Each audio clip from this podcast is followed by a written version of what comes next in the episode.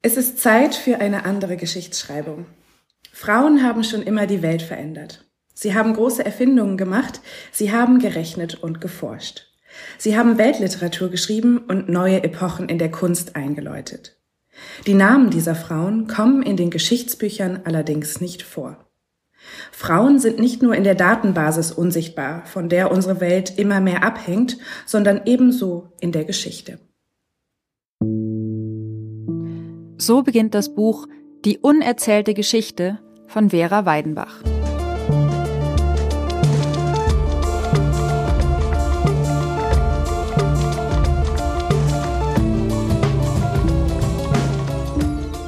Hallo, ich bin Laura Freisberg und das ist die 68. Folge von Stadtland Krise, dem feministischen Podcast von Frauenstudien München. Ich bin Barbara Streidel und in dieser Episode geht es um die Unsichtbarkeit von Frauen. Die waren natürlich historisch gesehen immer dabei, aber leider hat niemand ihren Namen aufgeschrieben oder ihre Leistungen gewürdigt oder ihr Engagement ernst genommen. Über diese unerzählte Geschichte hat Vera Weidenbach ein Buch geschrieben und du bist auch hier bei uns im Gespräch. Hallo Vera. Hallo, ja. Schön dabei zu sein. Ich darf dich kurz vorstellen. Du bist Jahrgang 1990, hast Philosophie studiert und Biologie und Politik. Du warst in München auf der Deutschen Journalistenschule und bist jetzt Journalistin und Kolumnistin, hast aus dem ARD Hauptstadtstudio berichtet und Nachrichten gesprochen und außerdem machst du Podcasts. Zum Beispiel warst du eine der Autorinnen von dem Podcast Affäre Deutschland, der auch mit dem Reporterpreis ausgezeichnet wurde. Und wen es interessiert, da geht's um die CDU-Spendenaffäre. Aber wir wollen heute nicht über alte Kanzler reden, sondern über den Beginn der Moderne. Und beim Lesen deines Buches ist mir ein saublöder Spruch eingefallen, muss ich sagen. Den kennt ihr bestimmt auch. Und welche? Diesen saublöden Spruch, wer solche Freunde hat, braucht keine Feinde mehr. Kennt ihr den? Den kenne ich natürlich. Mhm. Der ist natürlich schmarrn, weil wer braucht schon Feinde? Aber der ist mir beim Lesen eines Buches dann immer wieder in den Sinn gekommen und auf die Frauen, die du porträtierst, umformuliert müsste der nämlich lauten, wer solche Liebhaber, Ehemänner, Chefs oder Kollegen hat, braucht keine Feinde mehr. Mhm. Magst du gleich mal welche nennen, die diesen Spruch leider gelebt haben? Ja, also ich glaube, es war immer so ein bisschen dieses Selbstverständnis von Männern, dass die Arbeit von Frauen und die Energie von Frauen ihnen zur Verfügung steht. Ähm, und da ist wahrscheinlich im Buch die erste Geschichte ist Camille Claudel und Auguste mhm. Rodin, die Bildhauerin, die ein unglaubliches Talent hatte. Also wenn man ihre Figuren anschaut, ähm, das ist unglaublich und die eben als junge Frau Auguste Rodin getroffen hat, der zu dieser Zeit noch sehr umstritten war und die dann zusammengearbeitet haben. Und sie galt immer so als seine Schülerin, seine geniale Schülerin und hat aber total viel von seinen Werken dann, ähm, also die Arbeit daran eigentlich gemacht. Und heute sagen Kunsthistoriker oder Kritiker, dass eigentlich alles Geniale an Rodins Figuren ähm, Camille Claudel war. Und trotzdem gilt er halt in den Lexika als der Begründer der modernen Skulptur. Das ist ein Beispiel. Bertolt mhm. Brecht ist ein anderes Beispiel, ähm, der seine Mitarbeiterin Margarete Steffin, die auch eigentlich in sehr vielen Büchern oder bei sehr vielen Theaterstücken, die sie zusammengeschrieben haben, ähm, da hat sie so viel daran gemacht, dass sie eigentlich als Co-Autorin ähm, geführt werden müsste. Also ihr Name müsste neben seinem stehen. Und auch das ist nicht passiert, weil man sie eben nur als seine Mitarbeiterin sieht die Korrektur gelesen hat und so weiter. Aber eigentlich haben die beiden immer zusammen geschrieben. Also das sind so zwei Beispiele, wo das ganz, ganz deutlich wird. Aber ja, auch bei Wissenschaftlerinnen findet man das immer wieder, die bei Projekten mitgearbeitet haben oder die Entdeckungen gemacht haben, für die dann Männer die Nobelpreise bekommen haben. Ähm, da ist Lise Meitner eines der bekannteren Beispiele.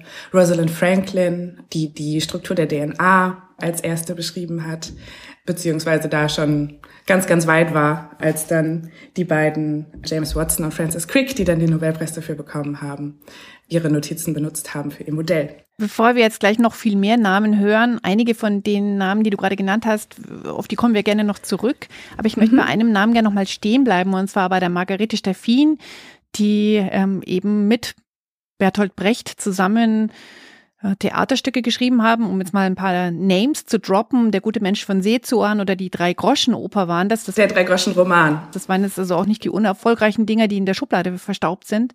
Ähm, das ist ja bis heute so, dass halt auch in den aktuellsten Ausgaben die nicht genannt wird. Und das finde ich ganz erstaunlich, warum da nicht, also die, die, ich weiß es nicht, wie viel Gender Forschung in der Literaturwissenschaft mhm. heute verankert ist. Also als ich Literaturwissenschaften studiert habe, gab es das irgendwie noch nicht so. Da wurde es immer von dem anderen Schreiben gesprochen und so weiter.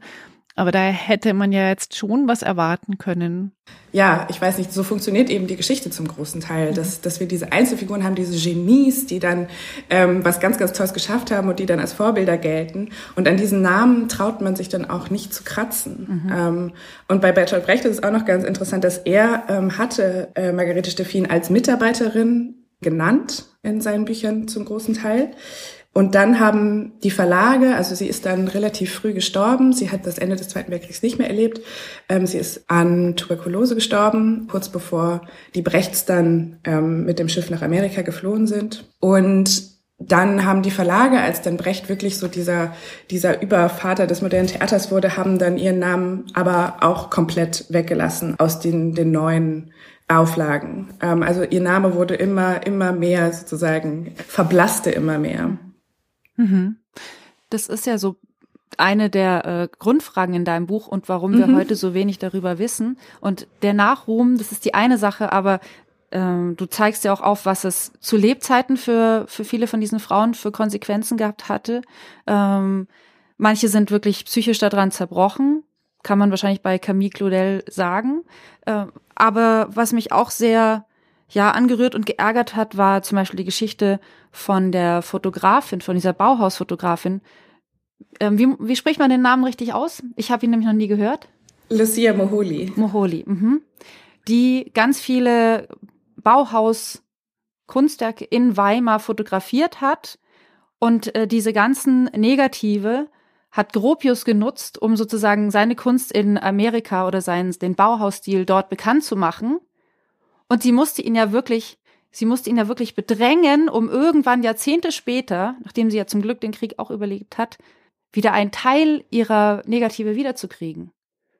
Das, also das war wirklich so der Punkt, wo ich mir dachte, also wer solche Chefs oder Bekannte hat, die sie auch noch dermaßen dreist anlügen, braucht keine Feinde mehr. Ja, und er hat eben ihre Fotos auch benutzt, ähm, ohne ihren Namen zu nennen. Also das mhm. ist ja auch ähm, der Punkt. Also dass sozusagen die Namen von Frauen weil es ging, weil die Machtverhältnisse eben so waren, weggelassen wurden. Und Lucia Moholi ist so eine der einzigen auch, die dagegen vorgegangen ist, die gerichtlich oder juristisch mit Gropius halt diese, das ausgefochten hat und dann aber ja nur in Teilen ähm, Recht bekommen hat und wirklich nur sehr, sehr wenige ihrer Bilder, die dafür gesorgt haben, dass das Bauhaus überhaupt diesen Stellenwert hat, den wir eben ja heute beimessen. Ähm, das hätte es ohne diese Fotos gar nicht, weil ja im Krieg irgendwie ähm, sonst nicht mehr viel davon übrig geblieben ist. Und sie hat davon eben nie profitiert. Und was ich auch noch sagen wollte, dieses Selbstverständnis oder diese Ausbeutung, die ja passiert ist, also die Ausbeutung von der Arbeit von Frauen durch Männer, durch, aber ja, die das eben auch nur machen konnten, weil da natürlich ein System hinterstand, mhm. die ist ein Zeichen dafür, dass Frauen unterdrückt wurden. Also dieses, dieses große Wort, was wir irgendwie immer so ungerne noch, wenn wir auf, zumindest wenn wir irgendwie über die westlichen Gesellschaften sprechen, benutzen, ist eben eigentlich ganz eindeutig, ist das eine Kategorie dafür. Da fällt mir ein Essay ein, was total wichtig ähm, war, ist Iris Marion Young, Five Faces of Oppression. Und da ist eben diese Ausbeutung eine Kategorie dafür, die erfüllt sein muss, damit wir von Unterdrückung sprechen können. Ich habe noch einen, einen zusätzlichen Aspekt jetzt von dieser Unterdrückung, und zwar, dass es auch eine Bereitschaft gegeben hat, von Frauen da mitzuspielen. Und zwar ähm, springen wir in die viktorianische Zeit nach England also die, diese Epoche, die ja Geschichten aus dem echten Leben erzählt in Romanen, und zwar nicht nur von den Adligen, sondern auch von den ganz normalen ArbeiterInnen. Darüber haben ja zum Beispiel die Bronte Sisters geschrieben, also Jane Eyre ist ja die Geschichte von eigentlich einem ganz armen Mädel, die dann halt bei so einer Familie als Erzieherin arbeitet und so weiter. Aber sie haben nicht unter, also die Bronte Sisters, drei Schwestern, die haben alle nicht unter ihrem echten Namen geschrieben. Ebenso auch nicht wie George Eliot, ihr Roman Middlemarch. ist ja sehr, sehr bekannt und sehr erfolgreich, aber sie hat ihn nicht als Marianne Evans, wie sie eigentlich wirklich hieß, geschrieben, sondern als George Eliot. Und auch die große Dame des britischen Romans Jane Austen hat ihren Namen nicht auf ihre Bücher draufgeschrieben. Ich glaube, bei ihr war das einfach, es gab keinen äh, Autoren oder keine Autorin, die auf dem Buch drauf war. Ähm, das war die Regel, oder, Vera? Dass Frauen nicht gesagt haben, ich habe übrigens einen Roman geschrieben? Also es war in dieser Zeit so ein bisschen auch aus der Not heraus, dass sie es überhaupt machen konnten. Ähm, also in dieser Zeit war es eben wirklich äh, für Frauen nur in Ordnung zu schreiben, wenn sie es so als Freizeitbeschäftigung gemacht haben. Also gerade wenn es die besser gestellten Schichten waren, die adeligen Schichten, dann war das in Ordnung, wenn die Frau ins Tagebuch schrieb oder so. Aber es wäre nicht verboten, aber sehr, wie sagt man im Englischen fällt mir jetzt ein, sehr frowned upon gewesen, wenn, ähm, wenn Frauen dann wirklich ein Buch geschrieben hätten.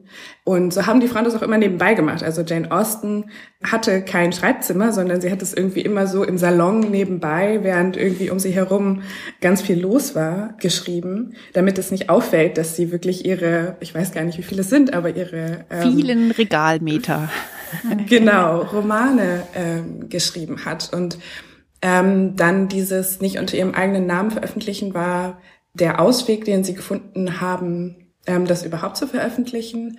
Aber bei ähm, George Eliot, die hat sich auch sehr, sehr damit auseinandergesetzt. Also die hat dieses weibliche Autorin-Sein da war ihre Perspektive, dass sie das stört oder da, dass sie eigentlich lieber ein Mann gewesen wäre, glaube ich, kann man sagen, weil so dieses, dieses Label, war Schriftstellerin zu sein, da hatte sie das Gefühl, dass sie dann sowieso gar nicht ernst genommen wird und das gar nicht ähm, ernst genommen werden kann, sobald die Leute wissen, dass sie eine Frau ist.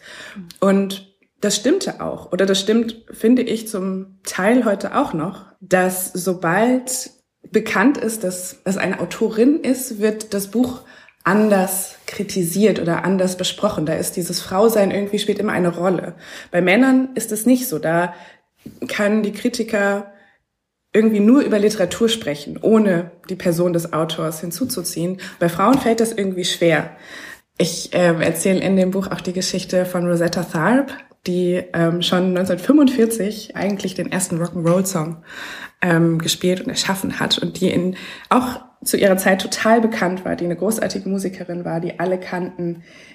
Elvis Presley sagt immer, dass das ihr größtes Vorbild war, was auch stimmt. Aber trotzdem kennt sie heute fast niemand mehr. Und da habe ich mich im Buch entschieden oder auch bei anderen Fällen, ähm, das einfach mal wegzulassen. Also sie ist einer der größten Musiker des 20. Jahrhunderts.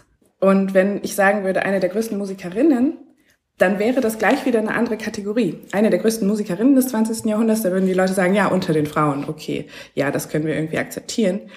Wir machen diese Wertung gleich schon mit der weiblichen Endung, mit der Bezeichnung des Geschlechts. Und das ist das, was ich im Buch dann Zwei-Klassengeschichte nenne, also die sich eben aus dieser ständigen Wertung, die daraus entstanden ist, ähm, und die eben dazu geführt hat, dass wir dieses Bild haben, naja, Männer haben sowieso schon immer in einer Liga gespielt und Frauen mussten erstmal so weit kommen, dass sie so gut waren wie Männer.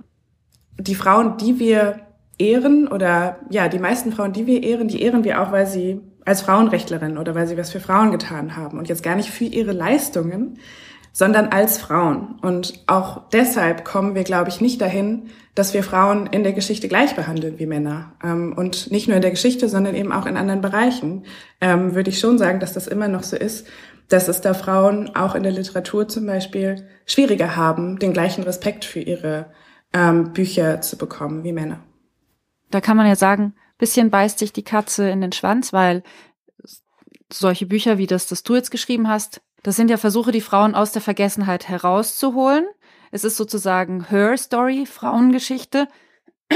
Aber eigentlich müsste das Ziel ja sein, natürlich, dass sie im Kanon gleichwertig auftauchen. Nur, wir können ja die Vergangenheit nicht umschreiben. Sie hatten halt andere Lebens- und Produktionsbedingungen und äh, ganz, ganz oft wurde es ihnen erschwert. Also die, die Startchancen, die sind nicht gleich und es kommt nicht das Gleiche dabei raus. Das heißt, wir können uns was, was wünschen, wie es wäre oder wie wir uns erinnern, aber es wird trotzdem immer eine andere Geschichte sein. Mhm. Also du hast vorhin diesen Geniekult erwähnt. Ähm, das ist ja auch was, was immer weitergeführt wird. Es wird mhm. erzählt, wie erfolgreich dieser oder jener Künstler war, ohne sozusagen die Produktionsbedingungen herum zu nennen, dass er vielleicht die Menschen in seiner Umgebung ausgebeutet hat, um so arbeiten zu können.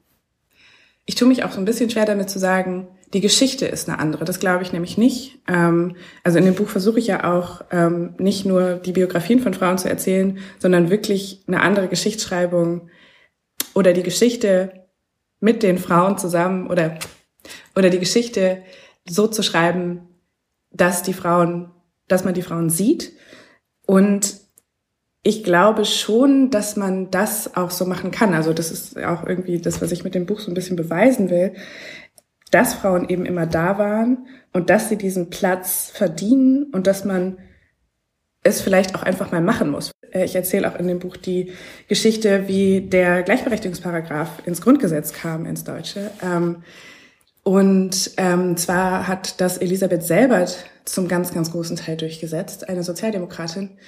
Und dann habe ich bei der Recherche ein Buch gefunden, wo so die Geschichte des Grundgesetzes ähm, wirklich von einem Historiker umfangreich erzählt wird, so eigentlich wie, ja, wie da jeder Artikel und so zustande kam.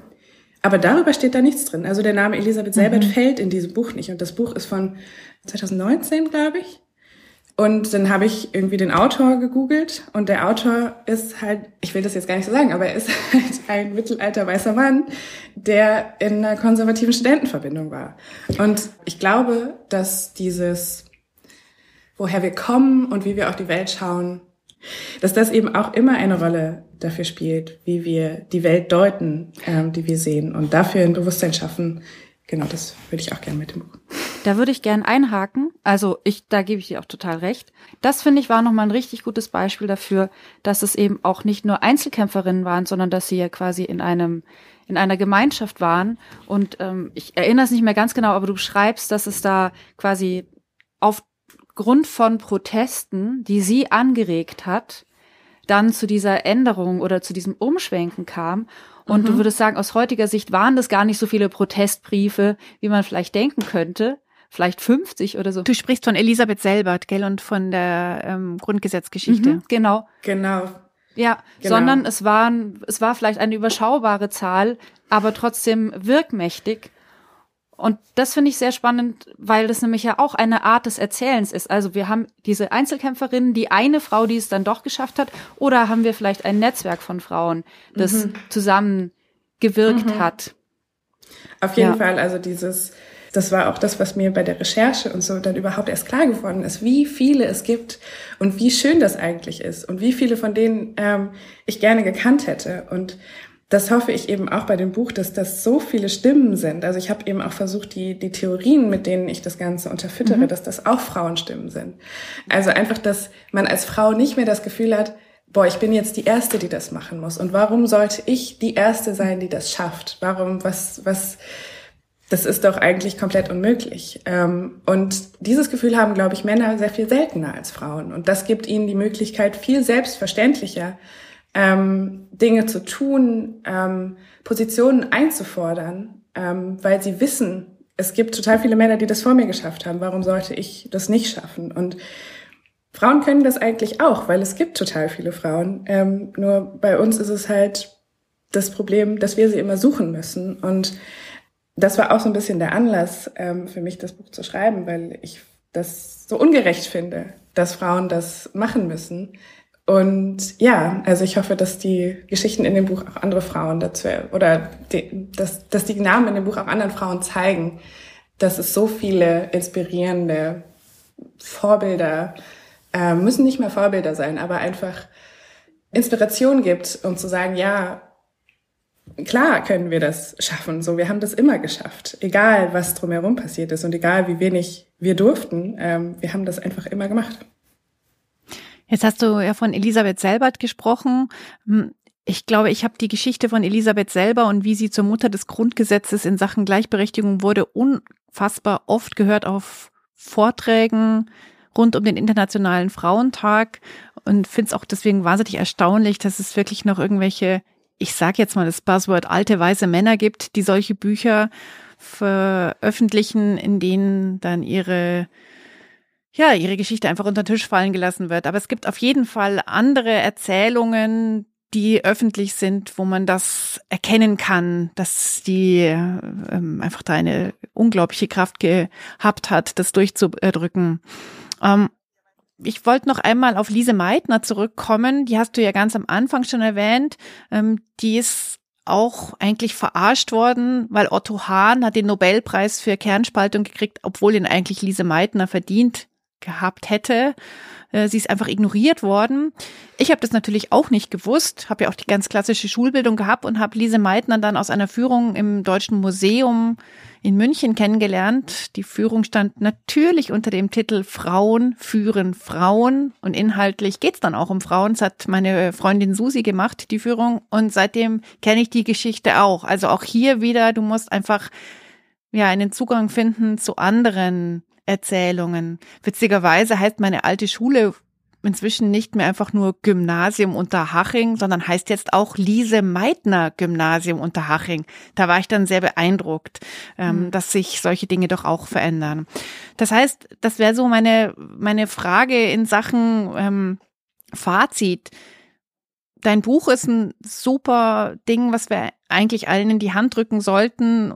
Schaut, es gibt ganz viele Geschichten und es gibt ganz viele Möglichkeiten, auch falsche Informationen ähm, wegzuräumen. Wer hat denn nun wirklich die Arbeit geleistet? Wer hat denn nun wirklich die neue Denkrichtung eröffnet und so weiter? Und wen dürfen wir da nicht übersehen? Aber wo können wir denn noch mehr Sichtbarkeit und Normalität erstreiten? Schulen nach Frauen benennen oder was hast du denn da dir noch so gedacht? Ich glaube, wohin wir wirklich kommen sollten, ist, dass eben die Frauen für ihre Leistungen geehrt werden und nicht dafür, dass sie Frauen waren. Und eben diese Frauengeschichte und so, das ist natürlich alles irgendwie wichtig, aber ich habe das Gefühl, wir müssen den nächsten Schritt gehen, damit es sich ändert und eben sagen, Frauengeschichte ist eigentlich Quatsch, weil die ganze Geschichte ist unsere Geschichte.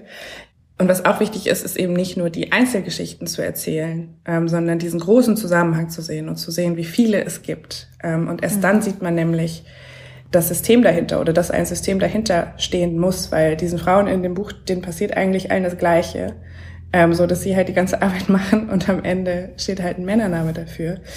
Und erst wenn wir, glaube ich, diese Systematik dahinter sehen, dann, dann wird uns irgendwie klar, äh, wie groß das Ausmaß eigentlich ist und erst dann ist vielleicht auch die Wut bei Frauen ähm, groß genug, um wirklich das auch einzufordern.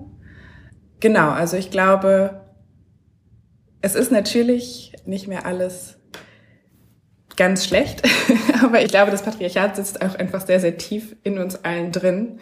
Und ja, es ist eben ein langer Weg in dem Sinne, dass er glaube ich, breiter sein muss, als nur die Namen von einzelnen Frauen zu nennen. Was mich noch interessieren würde, nochmal zurückkommt auf diesen, diesen blöden Spruch, den ich am Anfang zitiert habe, wer solche Freunde hat. Hat die Recherche an deinem Buch oder die Auseinandersetzung mit diesen vielen Frauenbiografien dein Verhältnis zum Thema Liebe, Beziehung, romantische Liebe auch nochmal verändert? Ähm, also ich glaube, mein persönliches nicht unbedingt. Also ich glaube, da ist man dann doch immer ähm, zu nah dran. Aber dieses Bewusstsein dafür, dass Beziehungen immer eine gewisse Dynamik haben, ähm, ist auf jeden Fall größer geworden. Also ja, also ich glaube, dass, also die, die Geschichten, wo Liebe eine Rolle gespielt hat, die sind mir immer am schwierigsten gefallen zu schreiben im Buch, weil man versteht in dem Moment die Frauen meistens ja doch ganz gut, weil man sich denkt, na ja, wäre ich in der Situation gewesen, hätte ich das eigentlich anders gemacht. Und Liebe ist halt einfach so eine schwierige Kategorie, ähm, in der man irgendwie das Gefühl hat, da gelten vielleicht andere Regeln. Ähm, aber ja, am Ende ist, glaube ich, so dieses Bewusstmachen dafür, dass es auch in der Liebe immer oder oft um Macht geht und dass ein, ein ja auch ein, ein Werkzeug sein kann, sozusagen. Ähm, ja, das, das ist auf jeden Fall größer geworden. Ja, oder anders formuliert, auch, auch die schönste Liebe lebt nicht im luftleeren Raum. Vielleicht kann man es so rum sagen. Genau, ja. Ja, ähm, ich glaube, ja. Herzlichen Dank, Vera Weidenbach. Dein Buch heißt Die unerzählte Geschichte und ist bei Rororo erschienen. Du liest am 17. April, das ist ein Montag, im Buchladen Buch und Bohne in München. Das ist eine Frauenstudienkooperation mit der Buchhandlung. Alle Infos dazu, wo, wer, wann und ähm, was kostet der Eintritt, gibt's online bei uns auf der Website von den Frauenstudien. Schön, Vera, dass du Zeit hattest für unser Gespräch. Vielen Dank, dass ich hier sein durfte.